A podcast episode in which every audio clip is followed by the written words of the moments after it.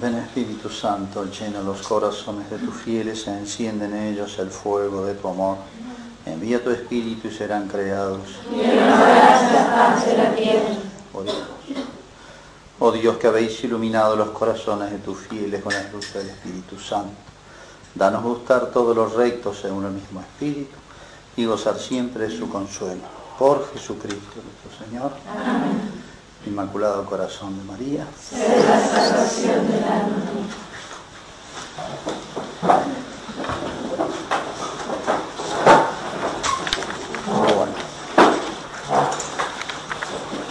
La Navidad.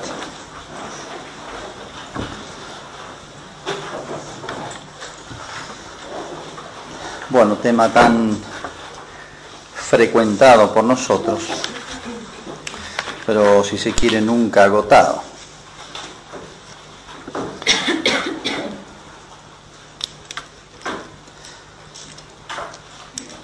Por primera vez lo vemos en, en los testigos inmediatos, José y María, los pastores, etc. Primera vez se vio el rostro. Estaba el verbo, pero primera vez que vimos el rostro de Dios, según su humanidad, obviamente. Santa Teresa decía una frase muy linda realmente, que la uno a lo que decíamos en la primera plática sobre nuestra relación a Jesucristo.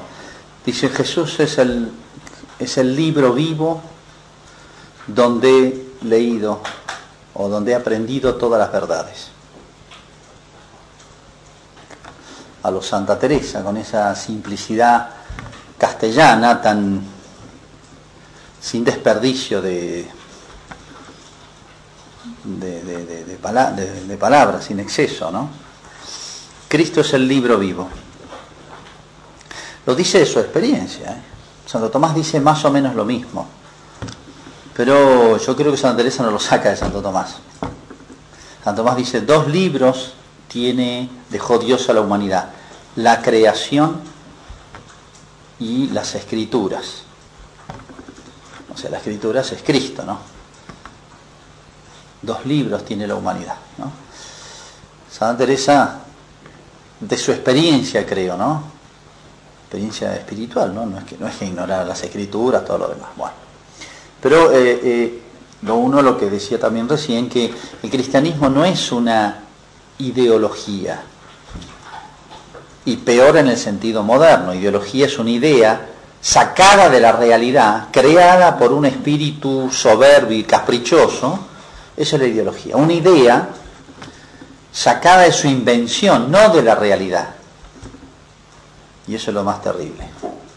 Que la transforma en idea motor y después lee la realidad según esa idea. Lee la historia, lee lo que es el hombre, lo que es la sociedad, lo que es la familia, lo que es el varón, lo que es la mujer, lo que y de ahí que crea estas monstruosidades políticas, psicológicas, pedagógicas, porque va a contrapelo de la realidad, porque es una idea nacida no de una lectura, por así decir, contemplativa, de una inteligencia que ve lo que son las cosas y las expresa, sino que nace de su, de su seno. El verbo nace del Padre, es el verbo de Dios, expresa la sabiduría. Pero los verbos que nacen de nosotros son bastante distintos del verbo eterno. Entonces de ahí el drama del mundo moderno es este, todo. Que quiero acomodar la realidad a esas ideas surgidas de mi seno como si yo fuese el padre, más o menos. Entonces Freud, Marx, toda la pedagogía, ustedes las que están en, la, en tema educativo, no funciona ningún método pedagógico, todos son todos desastres. Entonces se niegan a hacer evaluaciones, se engañan, basta con que el chico esté contento, que el papá esté contento. Eh, pero si eh, evaluamos un poquito no sirve para nada, pero seguimos, seguimos, seguimos. Es una locura. Políticamente lo mismo, los grandes ensayos ideológicos fracasan porque van contra la realidad. ¿no? Entonces, qué distinto es el cristianismo. El verbo es la realidad.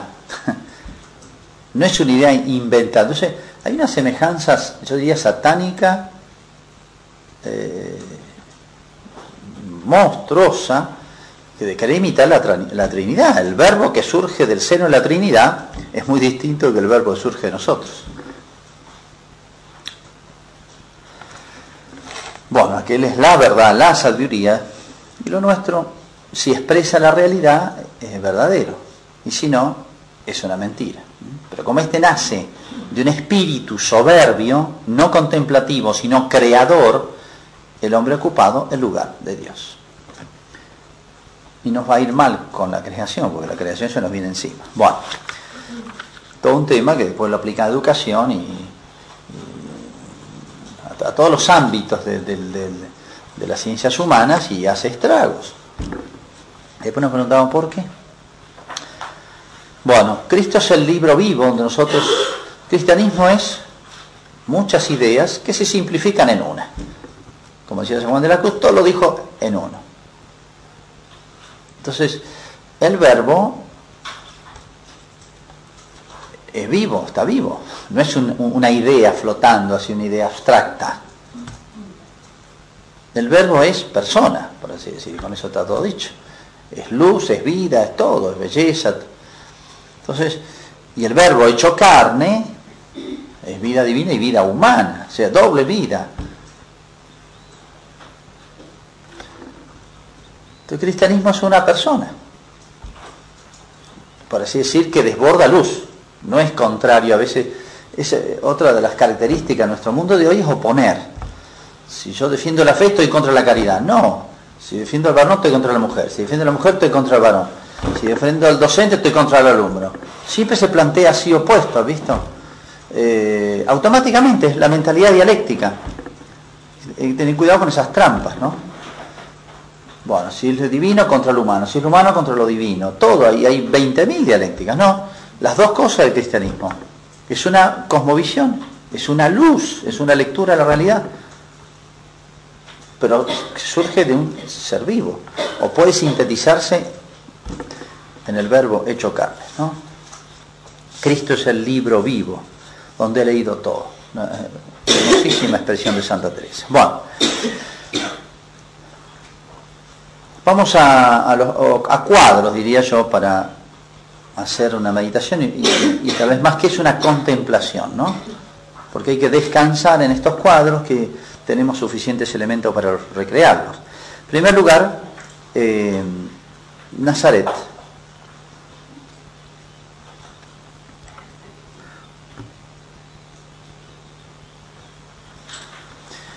Nazaret, el cuadro Nazaret, de, después de todos los sucesos, las dudas de San José, bueno, uno puede pensar cómo ha sido la vida de la Sagrada Familia.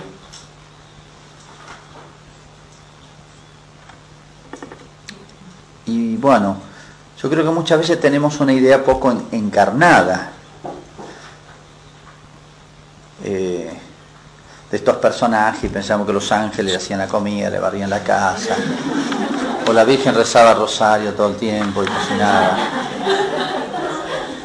Bueno, eh, me gustaría haber estado ahí, pero hay que imaginarlo. Pero tenemos datos, por ejemplo, que pasaron desapercibidos, era un pueblito chico, pero bueno, había muchas relaciones humanas.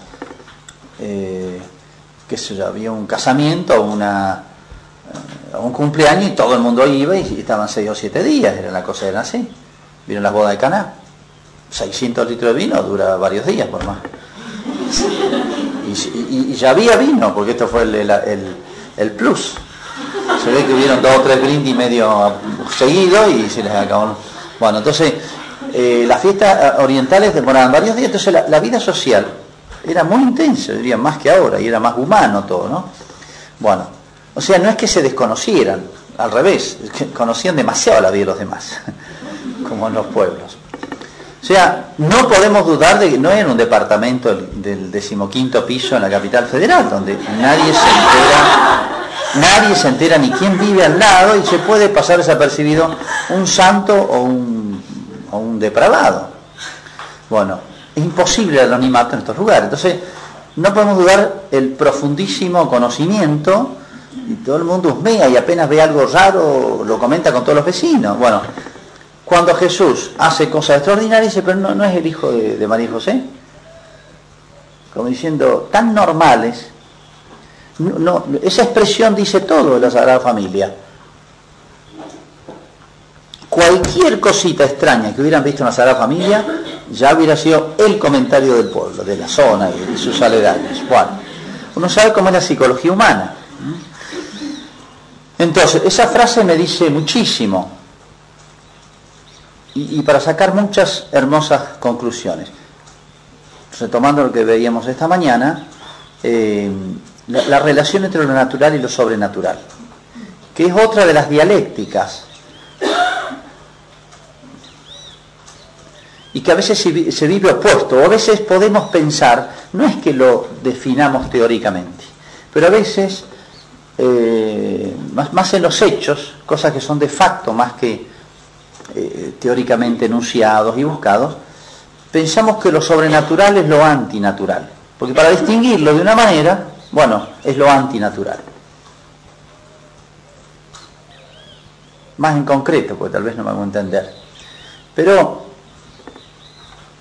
eh, en los retiros, no lo digo por ustedes, una de las chicas en los retiros, creen que para vivir piadosamente el retiro hay que caminar en punta de pie, porque se apoyan el taco pueden desagradar a Dios, no sé, poner la carita con un ángulo, no sé, inclinarla cuando rezan, con un ángulo determinado cuando rezan, entran y salen de la capilla. La vista, los ojos a media asta, eh, como de duelo, qué sé yo, la cortina medio bajada, bueno, una cosa así carita estampita como uno diría, bueno. Y entonces no tiene nada que ver eso, bueno, eh, no es que se lo propongan, eh, sale, qué sé yo. Es como, es como que decir, bueno, yo quiero vivir de una manera distinta y lo primero que acude a, entonces, corregir los gestos exteriores. Pero eso no es la santidad. La santidad es un largo camino y a veces queremos hacerlo así, lo hacemos fácil. En, en dos minutos yo soy santo, sí. Bueno, la santidad es una cosa bastante más seria, bastante más profunda y eh, lleva su tiempo. ¿Lleva su tiempo ser santo? Sí, lleva su tiempo, como hacer una buena comida, como hacer... Bueno, no somos ángeles. El ángel un instante, santo demonio, ¿entienden? Un solo acto. Nosotros tenemos un largo proceso. Ni nos vamos a hacer malo de golpes, y eso nos da tiempo a cambiar, ni nos vamos a hacer santos de golpe. Y a veces tenemos, queremos ese atajo. Que ese atajo puede ser eso. Los, gestos exteriores los puedo cambiar en, dos minutos. Y es más, no me significa ninguna abnegación es una trampa, pero bien tramposa. El problema es más hondo, más, más del alma, ¿no? Queremos atajos para la santidad. Entonces, una es hacerla consistir en cosas exteriores. El corazón quedó, no le entregué nada. Dios. Entonces, si no le entregó el corazón, nada. ¿eh? Los actos exteriores es lo que hacían los fariseos. Es muy fácil. Por eso dice el Salmo, dame tu corazón. Es lo último que nos reservamos para nosotros mismos, el fondo del fondo. Y han visto que uno tiene el fondo y el fondo del fondo y el fondo del fondo del fondo. Han visto en el uno dice, bueno, en el fondo yo no quise decir eso. En el fondo del fondo lo dije, lo hice, pero no quería. Bueno, qué sé yo, tiene fondo el alma, tiene sin fondo a veces parece. Y sí, porque el espíritu humano es así. ¿Y qué hace la virtud? psicológica y espiritualmente o teológicamente. ¿Qué es lo que hace la virtud? Echa raíces, entra en el fondo del fondo, ¿no? Entonces cuando digo el inmaculado corazón de María, digo santidad verdadera, verdadera, con raíces, con raíces, hasta el fondo, hasta el fondo. Eso es el inmaculado corazón de María. Y yo digo, lleva tiempo. Y la Virgen arrancó de ahí. Arrancó con el corazón en Dios, se puede decir y de ahí creció. Entonces, Qué hermoso modelo y cuánto nos dice, cuánto nos enseña acá la Virgen, ¿no? Os digo que es un largo camino a la santidad y a veces queremos el atajo. Es una tentación esa, hacerla consistir en actos exteriores nada más. No, lo más importante es lo interior. O esa tentación que hoy se presenta de mil maneras, que es una cuestión psicológica, han visto hoy, creo que la gran tentación de la... El gran error hoy de, de uno de los tan grandes errores difundidos ya, hay mucha literatura sobre esto, etcétera. Eh, los libros espirituales son espiritualidad son libros de psicología. Son todos libros de psicología. Yo entiendo que hay muchos problemas psicológicos hoy, pero convengamos en que hay que distinguirlos y a veces están vinculados, de acuerdo, pero se ha vaciado, lo sobrenatural se ha convertido en una cuestión natural, con buena o mala psicología, pero es otra cosa, ¿no? Entonces no se trata de un tratamiento, ni tampoco ese camino fácil de algún curso, me impone las manos, viene el Espíritu Santo, listo. Que también es el camino protestante. ¿Han visto? Me van a sacar el demonio de la soberbia, me van a sacar el demonio. Entonces, si yo soy soberbio es porque tengo un diablo, pero me lo saca otro de afuera, entonces ni fue mía la soberbia porque era de ese diablo que tenía, ni yo hice ningún esfuerzo, pero me lo sacaron haciendo una oración. Me sacaron todos los demonios de, qué sé yo, de la envidia, de la soberbia, listo, ya soy santo. Eso es el camino de todos los grupos evangélicos, etc. Pero siempre una constante, el corazón quedó, eso para mí, ¿eh? Acá no entra Dios. Entonces, ¿cuál es me parece la elección de la Sagrada Familia? Primerísimo lugar, la Virgen, y después San José, santo varón, para quienes o en quienes la santidad realmente era estaba radicada en el fondo del alma.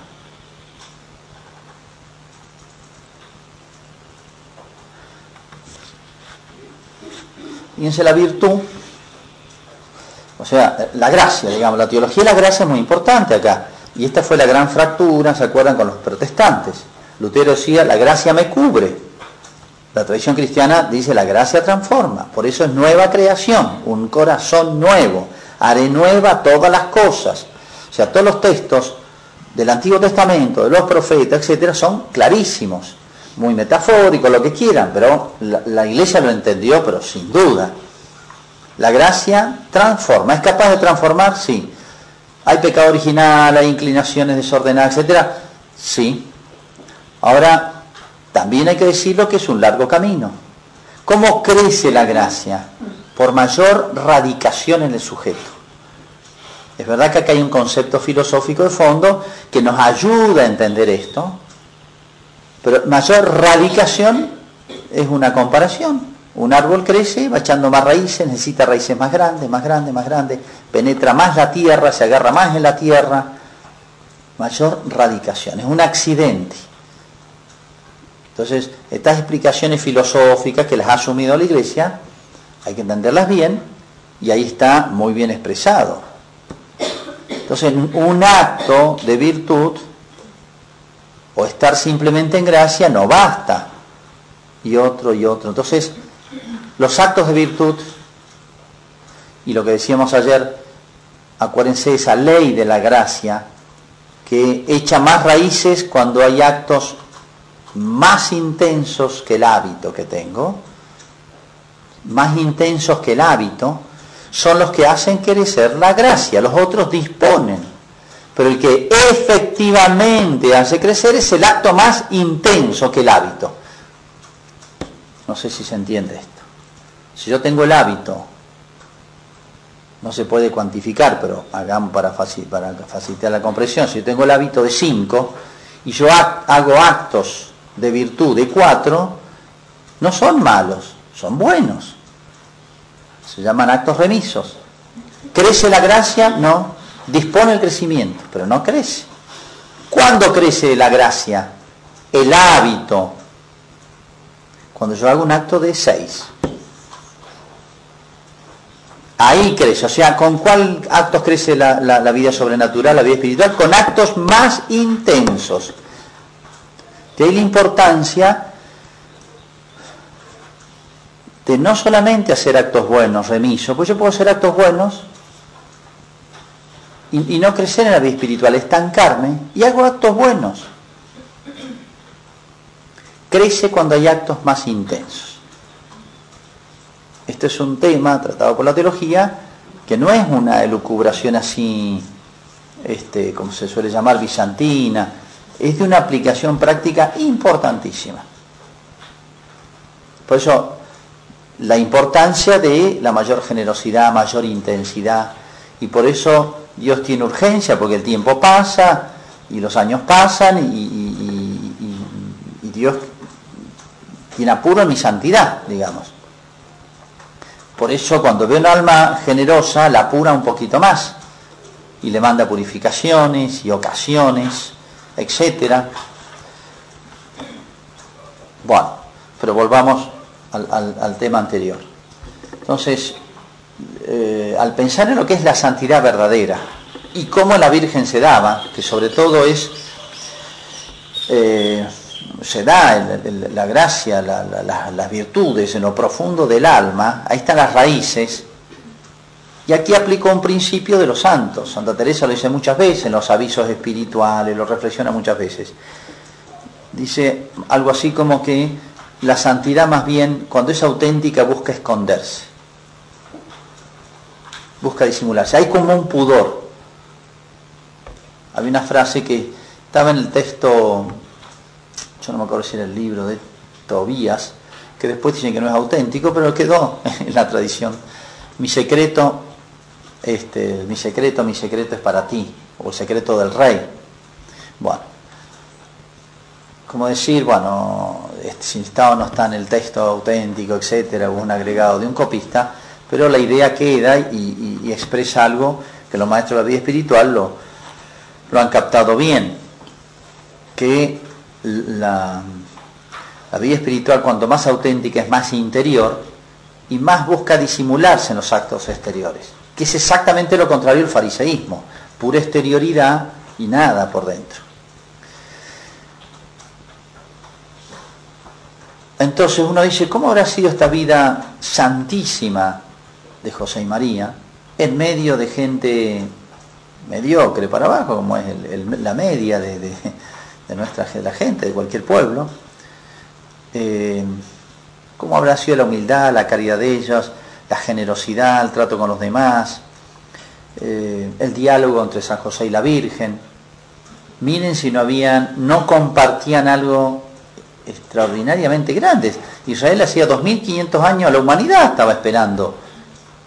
Lo que esperaba la humanidad entera son depositarios responsables, como los padres lo son de los hijos, de esta promesa divina que ya, ya, ya empezó a cumplirse. No es que les confía una idea como un profeta. El profeta concibe la idea y, han visto la descripción de los profetas, se ven como eh, cayó sobre mí la palabra de Dios. Y, hablan a pesar suyo, no quieren y bueno, pero son depositarios y transmisores, instrumentos. La Virgen es mucho más que un profeta, porque es la palabra encarnada. Entonces, eh, asúmelo, por así decir, lo de los profetas está en la Virgen, pero de una manera infinitamente más grande, más perfecta. Es la palabra viva, no es vino la palabra de Dios sobre mí. Acá vino, se encarnó en mí. Bueno, entonces, con esta eh, con este don infinito de Dios en la Virgen y en San José, ¿Qué temas habrán hablado? ¿Cómo habrá sido la conversación cotidiana? Los silencios, pensamientos de ellos, las conjeturas. Eh, pónganse en lugar de ellos, ¿no? No dejaron de ser humanos y, y a su vez tan naturalmente vivieron entre los demás. Dice, todo virtud heroica en ellos.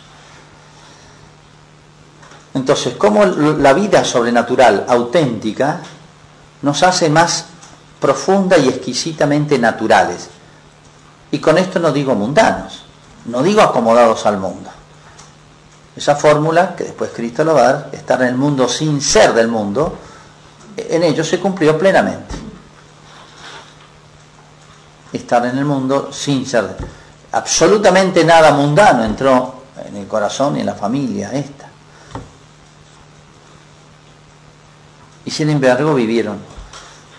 Es posible la santidad en este mundo sin contaminarse. ¿eh? Bueno, damos un salto.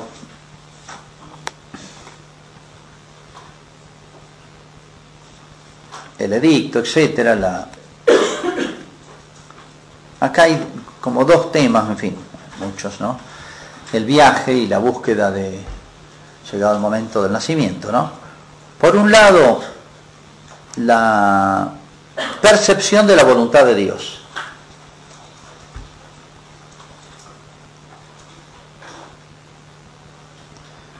No basta el edicto. Como comentamos ayer, hace falta alguna inspiración interior, alguna este, iluminación interior para saber leer eso como voluntad de Dios significada, que se llama. Uno dice, la perfección está en seguir la voluntad de Dios. Pero entonces la pregunta es, ¿y cuál es la voluntad de Dios? Bueno, la voluntad de Dios se encuentra en muchas cosas. Lo que manda, si me dice amar a Dios sobre todas las cosas, es la voluntad de Dios. Lo que prohíbe, si me dice no mentir, es voluntad de Dios no mentir. Lo que aconseja, etcétera, bueno. Lo que permite, lo que permite, lo que dispone Dios, que yo exista, por ejemplo, es voluntad de Dios. Bueno, hay muchas maneras de la voluntad de Dios, descubrirlas, ¿no?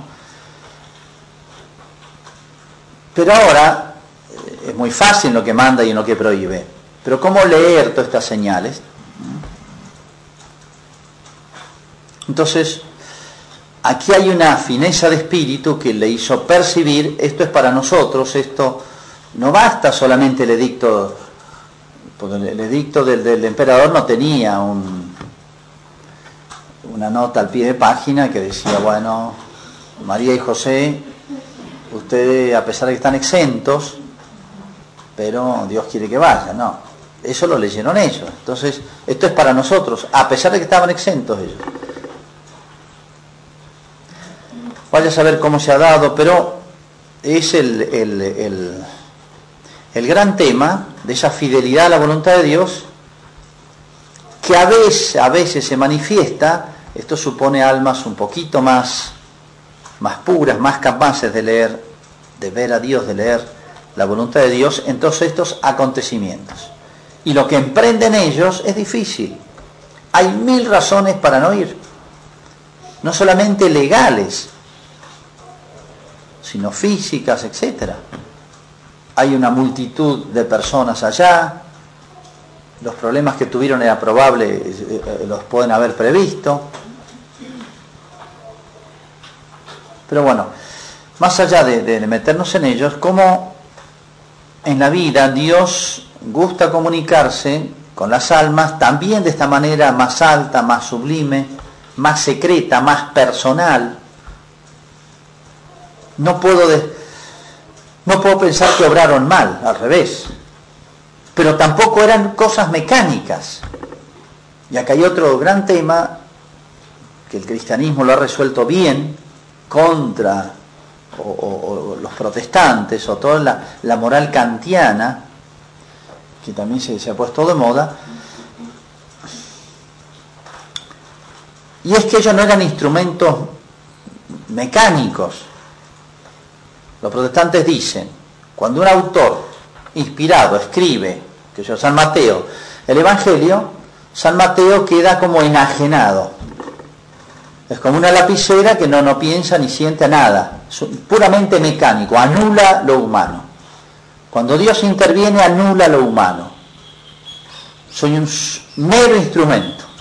Parece sublime esto, porque le deja totalmente la acción de Dios. Y es como si Dios aniquilara al hombre que ha hecho Dios. ¿Y cuál es la concepción cristiana del instrumento? Instrumento humano, dice Santo Tomás. Lo toma Aristóteles incluso esto. Instrumento humano. ¿Qué significa? Que no anula lo humano. ni los dones del Espíritu Santo, donde, donde se nota más la acción de Dios, anula lo humano. Y hay un principio Santo Tomás hermosísimo, fecundísimo, genial, que dice así, Dios mueve, Dios mueve a cada criatura según su naturaleza.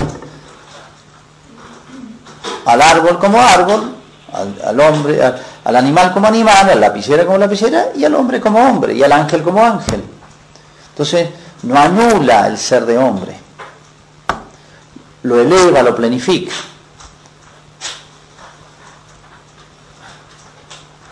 Es un misterio la confluencia de estas dos libertades, la absoluta libertad divina y la libertad humana, que es más libre.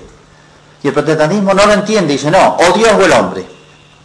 Esa mentalidad dialéctica, ¿ven? Hace estragos, no, no es un principio así abstracto que no tenga influencia en la realidad, hace estragos. Y acuérdense, la moral es kantiana, si han estudiado filosofía, la moral autónoma o heterónoma. Toda norma que viene de afuera mía es anulante, es eh, traumatizante si es disciplinar o es extraña a mi ser y me anula, me destruye. Tiene que todo nacer de mí para que sea válido, bueno, humano. Es un principio protestante eso, ¿no? La oposición entre, entre una cosa y otra, el cristianismo armonizado entre tantos genialidades. El cristianismo es armonizar cosas que aparentemente o con una visión superficial no pueden armonizarse. Entonces acá esa admirable confluencia de lo divino y lo humano. Entonces lo divino planifica, desarrolla, eh, esto tiene muchas consecuencias en la vida eh, espiritual personal, en la auténtica espiritualidad, diría yo. ¿eh? La verdadera, sana, santa, tradicional, cristiana, es, espiritualidad no, no, hay, no, hay, no es una escuela, no es una cosa, desde siempre, es la, la esencia de la espiritualidad cristiana esto, ¿no? Pero hoy no, es posesión pacífica. ¿Por qué? Porque dialectizamos o ponemos todo casi sin darnos cuenta. ¿eh? Los errores de las épocas, los errores de las épocas personales propias, son los que menos uno percibe, porque está envuelto por ellos. ¿eh? Si uno estudia los errores de los, de los pelagianos, dice, ah, qué fácil, qué tonto, cómo cayeron en esta. Eh, pero si hubiéramos estado allá, a lo mejor yo hubiera sido semi-pelagiano, qué sé Entonces, los errores de la época tienen esa característica y es que a veces no los percibo porque estoy envuelto en ellos. Se me han hecho a veces parte de mi ser, entonces yo casi razono espontáneamente. Fíjense si la gente no piensa así muchas veces, sin hacer un acto reflejo, pero esto está bien así. Bueno, la, importancia es volver siempre a las fuentes, ¿no?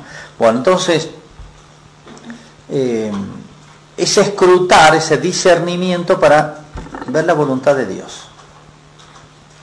Que nos tenemos que ejercitar muchas veces en eso. Insisto, si se trata de mentir o no mentir, no hay que hacer mucha conjetura, no hay que hacer discernimiento de espíritu, a consultar a grandes maestros de la vida espiritual, ¿entiendes? Bueno, pero hay cosas donde uno puede dudar y cómo es, y, esa certeza no es tan fácil. ¿eh? Pero Dios le gusta comunicarse así, más íntimamente, más elevadamente con las almas. Y aquí hay que tener una medida prudencial. ¿eh? Hace falta discreción, ¿no es cierto, hermana Adriana? Discreción de espíritu. Lean la tesis y se le van a resolver todos los problemas. Pero eh, no es otra cosa que la virtud de la prudencia, con el don de consejo, pero hay que poner en, práctica, en ejecución. Esto no son fórmulas, no son recetas así que ya vienen. ¿eh? Pero bueno, eh, es un camino por el cual Dios lleva las almas y no hay que desconocerlo y, es un, camino más, si se quiere, más elevado, supone los anteriores, maneras de comunicarse y hablar Dios, más claras, más universales, etcétera, pues es un camino más alto. ¿no? Bueno, por un lado, ese discernimiento, saber ver, Dios me pide esto. ¿eh? Y por otro lado, la confianza en la providencia. Esto, esto no era tan fácil para ellos. Es muy lindo ver las estampitas del burrito, van caminando, frangélico, ay, qué bien hizo San José y el burrito. Pero métanse dentro de, no del burrito, sino de San José. Y, el burrito no se hacía problema, pero ¿sabe los problemas hacía San José y ahora qué hago? ¿Cómo llegar allá? ¿Va a pasar esto? Está cercano el parto, son ciento y, son más, eh, ciento y pico de kilómetros, son varios días. Eh, bueno, aquí hay un salto, si se quiere, al vacío, porque por un lado la certeza, sí, Dios nos pide esto, lo habrán hablado. Bueno, sí, vamos. Pero más allá del emperador, qué sé yo, qué, qué le importaba a San José de la Virgen al emperador. Eh, Dios está por encima del emperador, ¿entiendes?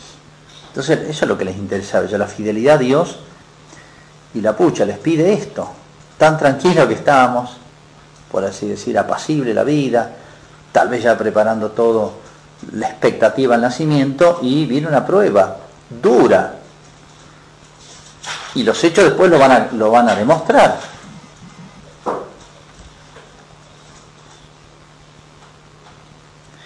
Dios nos pone en apuros con frecuencia. Lean la historia de Israel. Dios nos pone desde Abraham, vivía en su tierra, en fin, uno vive en una nación donde tiene raíces, tiene todo un poco un marco donde sobrevive, pero lo lleva solo. Una familia entera, arrancar de cero y le promete una tierra está ocupada.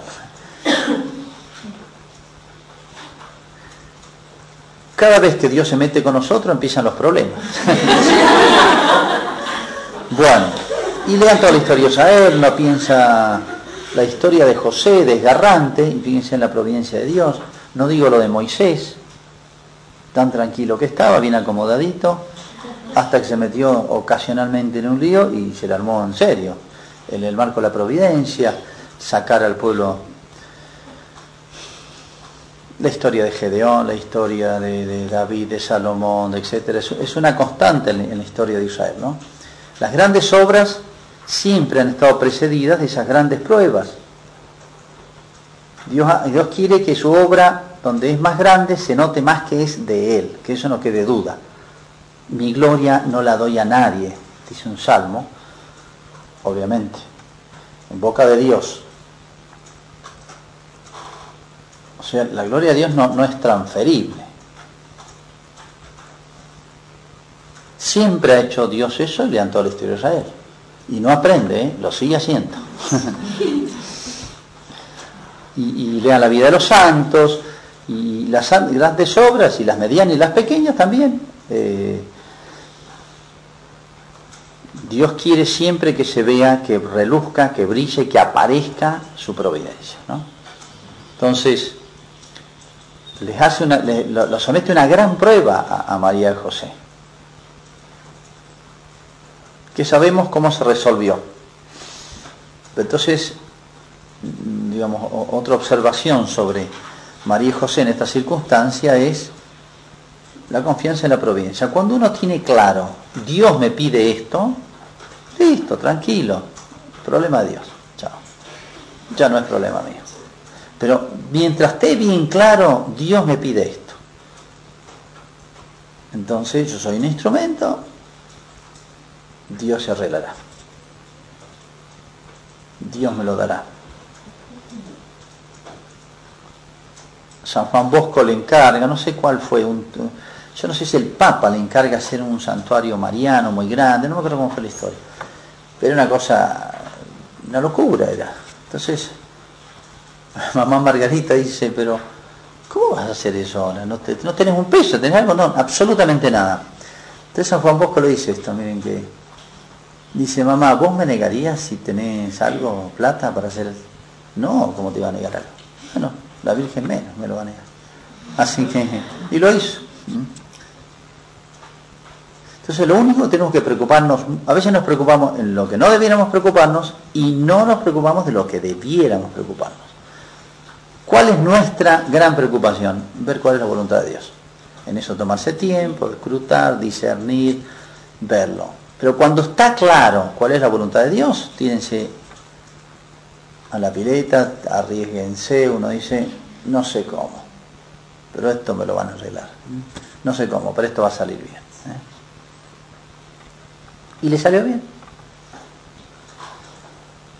Es más, eh, cuando tuvieron que irse a Egipto, justo llegaron los magos y bueno, el incienso no lo van a vender, pero el oro lo podían vender. Y San José, como buen judío, no era tonto para los negocios.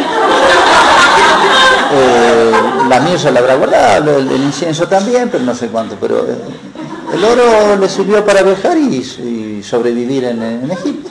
Y sí, mucho simbolismo, pero era muy simbólico los regalos y la realeza, la humanidad y la divinidad. Pero, ¿no? pero hay que comer. y entonces, y está, sí, sí, sí, eso es natural, si era para eso, ¿qué lo va a guardar? Para mantener el simbolismo, no, ya está. Bueno, eh, nacimiento de Belén. Eh, dice que no había lugar para ellos en el mesón. Es muy probable que aquí eso debe interpretarse así. Eh, hoy existen todavía, muy antiguos, deben ser siglo VI creo, los lugares donde alojaban los judíos, pues no tenían una capacidad hotelera para un millón de personas Jerusalén, que es la cantidad de gente que venía en Pascua. Pero acuérdense que la zona tiene un clima bastante benévolo, lo, las diferencias climáticas no son tan grandes, los judíos están acostumbrados al nomadismo.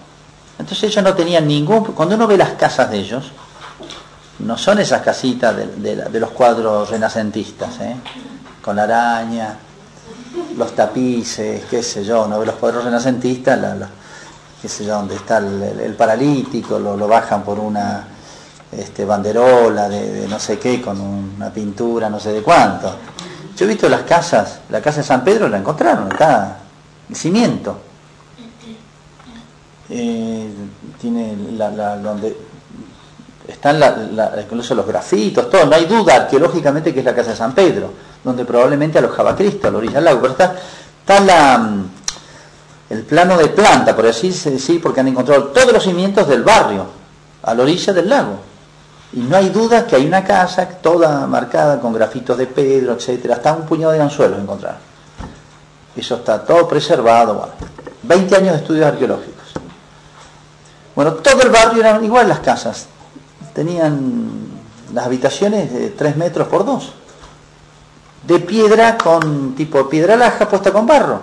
Y arriba, que apenas había entrar casi así caminando, dos palos y, techos de paja, que había que cambiarlo cada dos años. Como son esas casas primitivas, bueno, esas eran las casas de los judíos. ¿eh? Entonces la verdad es que no tiene tanto mérito de haber sido una cueva. No le quiero quitar mérito a la Sagrada Familia, pero no es para tanto la cosa. Además, la casa de la Virgen era una cueva. Si ustedes ven las la fotos de Nazaret, la casa de la Virgen, que era una cueva, picaban la, la, la tierra, extendían un poquito, una parecita así, le ponían un poquito de ramas con un palo y ya tenían la casita. Y ahí se metían con la vaca, el caballo, se metían todos adentro. Eso era normal en la familia de Israel. Entonces, me da un poco de apuro, escrúpulo, quitarle un poquito de mérito a la Familia, pero el mérito está en otro lado.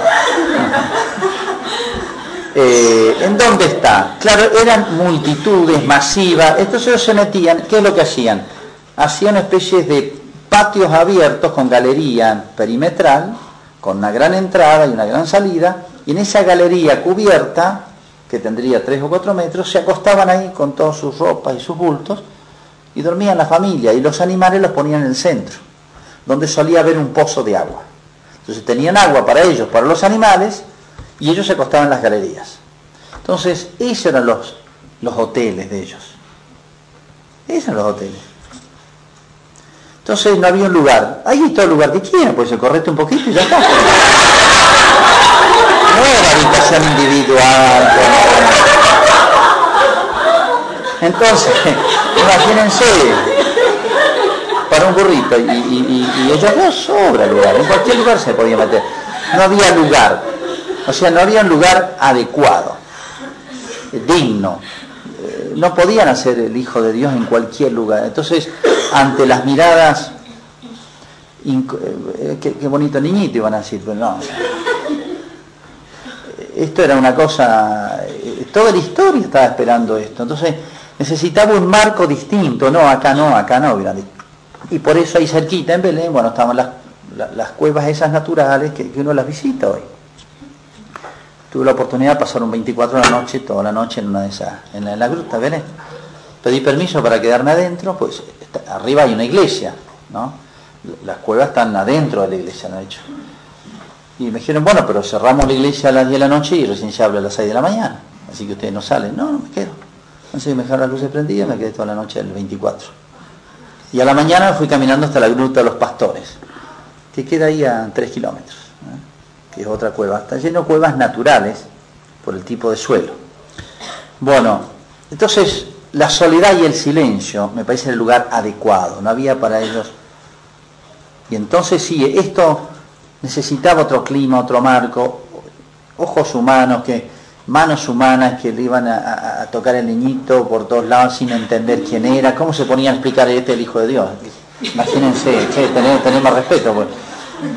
O tratarlo de otra manera, o les voy a explicar, a ver, tráeme la Biblia, traer el profeta Isaías. No se puede, ¿entiende? No se puede. Todos tienen su, su ritmo, su manera. Entonces, Fíjense, los testigos acá son San José y la Virgen, que entendían esto.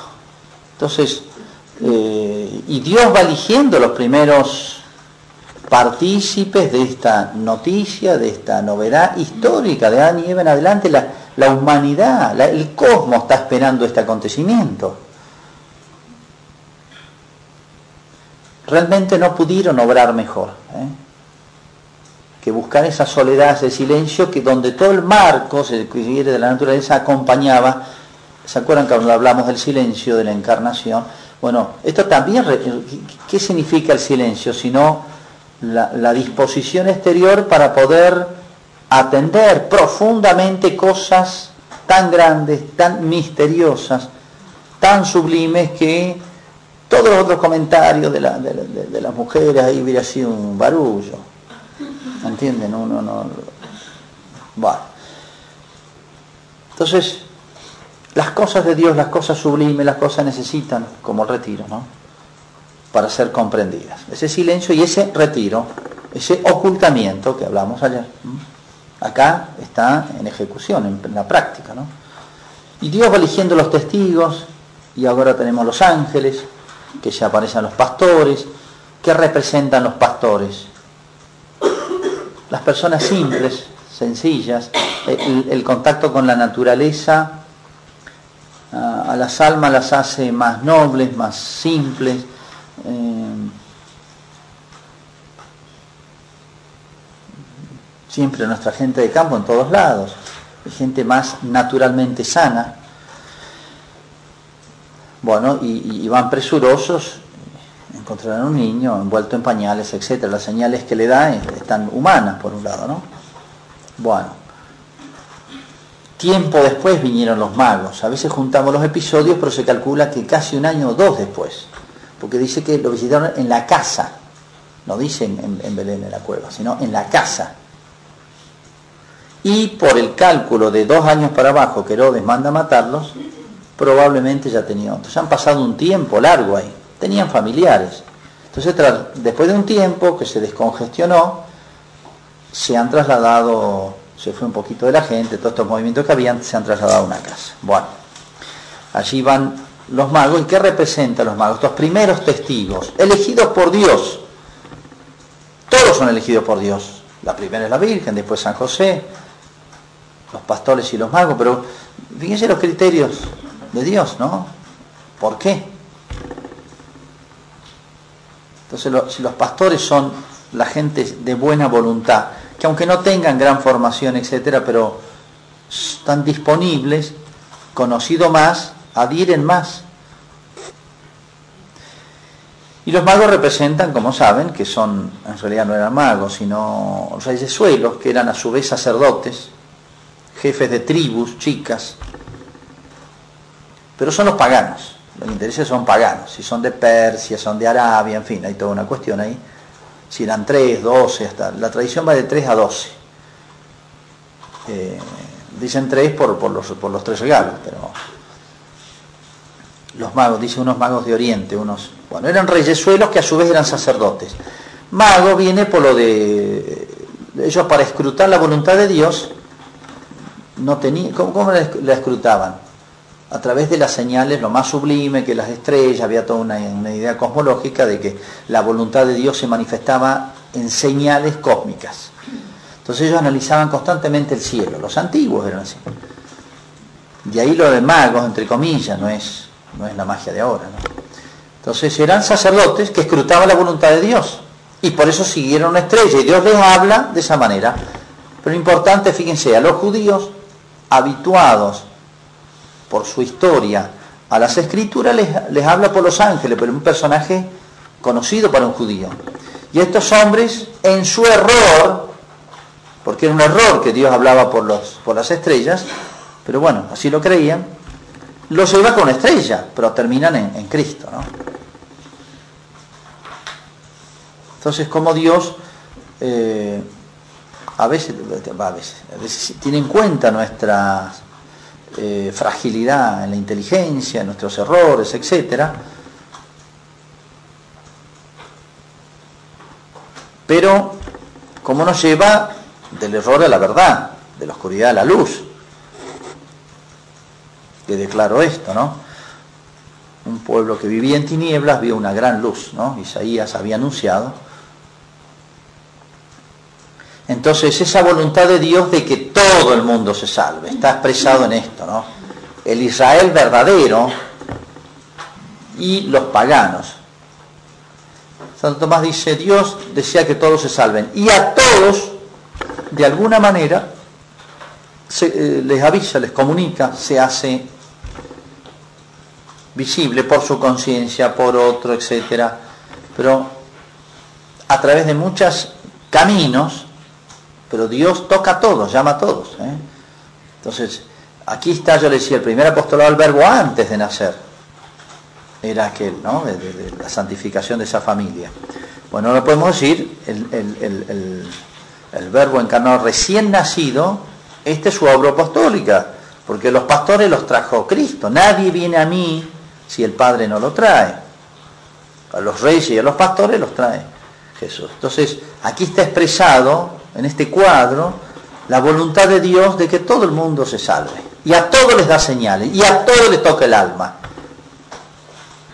Nosotros, como instrumento suyo, tenemos que darnos cuenta de esto, que Dios no va atrás nuestro. Nosotros no le abrimos el camino a Cristo. Dios abre su propio camino. Y nosotros vamos atrás. Habrán visto mil veces en el apostolado, cómo es, es justo, qué casualidad, esa persona que está con un problema y nadie se lo resuelve y se acerca a ustedes porque las ve eh, en un grupo, en la catequesis, haciendo, misionando, lo que sea. Bueno, Dios va adelante tocando las almas cuando hay alguien que viene atrás, cuando hay instrumentos disponibles, ¿no?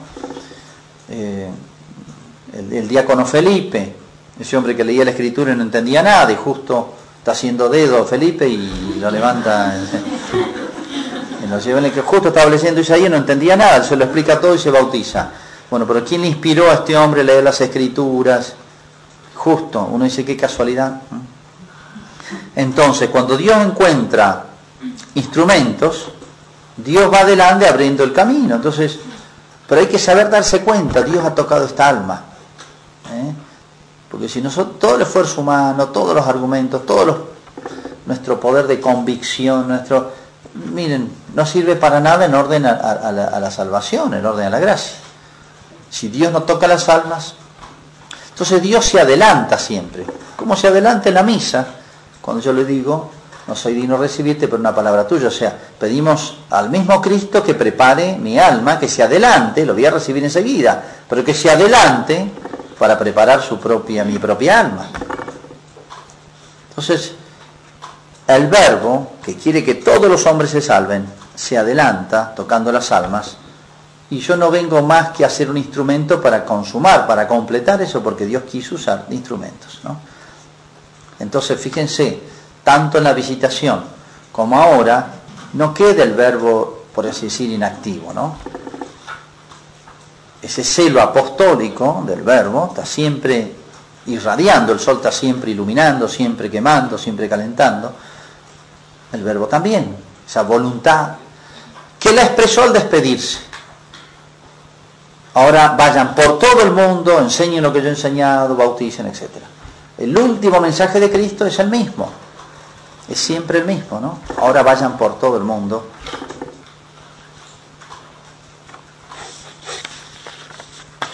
Que lo vemos en todos los momentos de su existencia. Bueno, quédense en el, en el cuadro que quieran de estos primeros instantes de este libro vivo que decía Santa Teresa, donde aprendemos tantas verdades.